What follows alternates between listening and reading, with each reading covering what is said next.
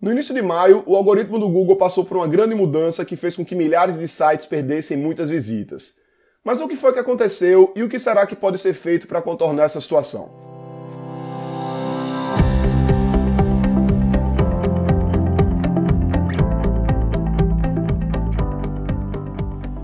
Diga aí, amigo, aqui é Felipe Pereira, seja muito bem-vindo ao Digcast número 221. Bom, no começo desse mês, nós fomos surpreendidos com a perda de visitas de um portal nosso. Nós temos aí um portal em parceria com a Mônica Lenze, portal Diabetes e Você, que hoje é o maior portal em língua portuguesa do mundo.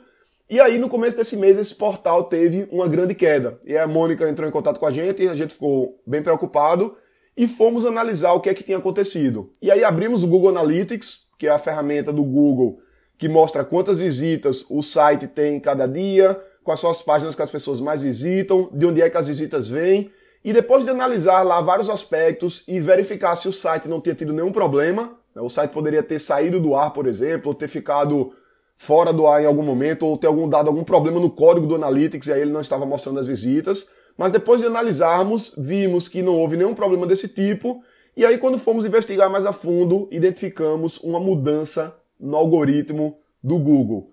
Bom, o que é a mudança de algoritmo do Google? O que é o algoritmo do Google, primeiramente? O Google, ele tem umas regras que definem como é que ele funciona. E essas regras são baseadas no algoritmo. O Face também tem, o Insta também tem. Cada plataforma, cada rede social tem o seu algoritmo, que é a regra que define como aquela rede funciona. Então, por exemplo, se você segue mil pessoas no Instagram, o que aparece para você depende das regras do Instagram. Se você tem mil amigos no Face e, e curte 500 páginas, quando alguma delas posta, o que aparece para você depende aí das regras do algoritmo do Face. Então, na verdade, cada plataforma tem suas regras e o Google também tem as regras dela, que define o que é que aparece quando alguém faz uma busca dentro da plataforma. E essas regras elas não são 100% claras, né? elas não são 100% explícitas. Até mesmo porque se o Google disser exatamente como ele funciona, as pessoas vão querer manipular, vão querer criar conteúdo só para ser bem ranqueado no Google e não para ajudar o público. Então, na verdade, existem algumas recomendações do que o Google fala como ter um conteúdo de qualidade, etc. E as recomendações de SEO, as regrinhas, as dicas de SEO, as boas práticas, são baseados na prática do mercado. Então, vários profissionais de SEO, SEO é otimização para mecanismos de busca, são técnicas para melhorar o ranking no Google.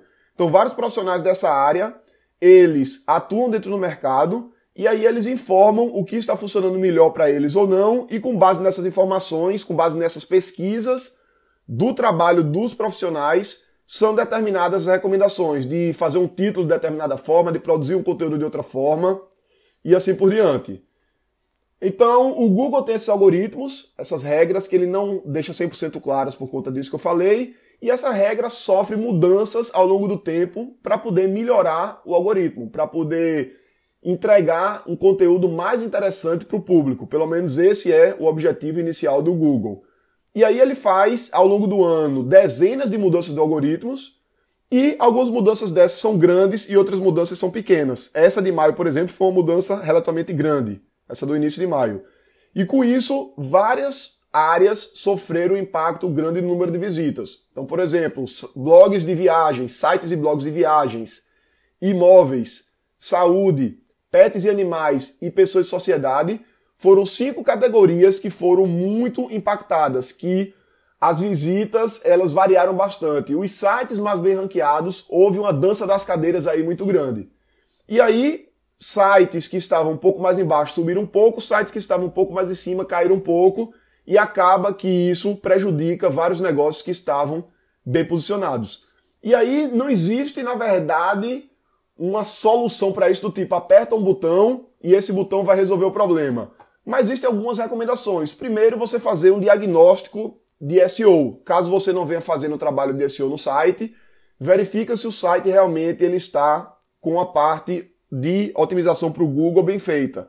Verifica se não tem título duplicado, se os títulos estão bem definidos, se as descrições estão bem definidas, se o conteúdo está de qualidade, se o site está com HTTPS, né, que é aquele cadeadozinho, isso ajuda também lá no Google. Enfim, verifica se a estruturação do teu site ela está bem feita de acordo com a otimização para o Google. Além disso, mantém o teu trabalho de produção de conteúdo. Ou caso você não esteja fazendo ainda, começa a fazer produção de conteúdo dentro do teu blog, dentro do teu site. Você pode produzir conteúdos novos, você pode atualizar conteúdos antigos que estão desatualizados. Tem alguns estudos que mostram que essa atualização de conteúdo pode melhorar o ranqueamento e também você pode melhorar conteúdos mais fracos. Então você tem lá um artigo lá no teu blog que ele tem um número pequeno de palavras que ele não está explorando ao máximo o potencial daquele assunto, você pode desenvolver aquele artigo para que ele fique mais encorpado e, consequentemente, aumente aí as tuas chances de ranquear bem no Google.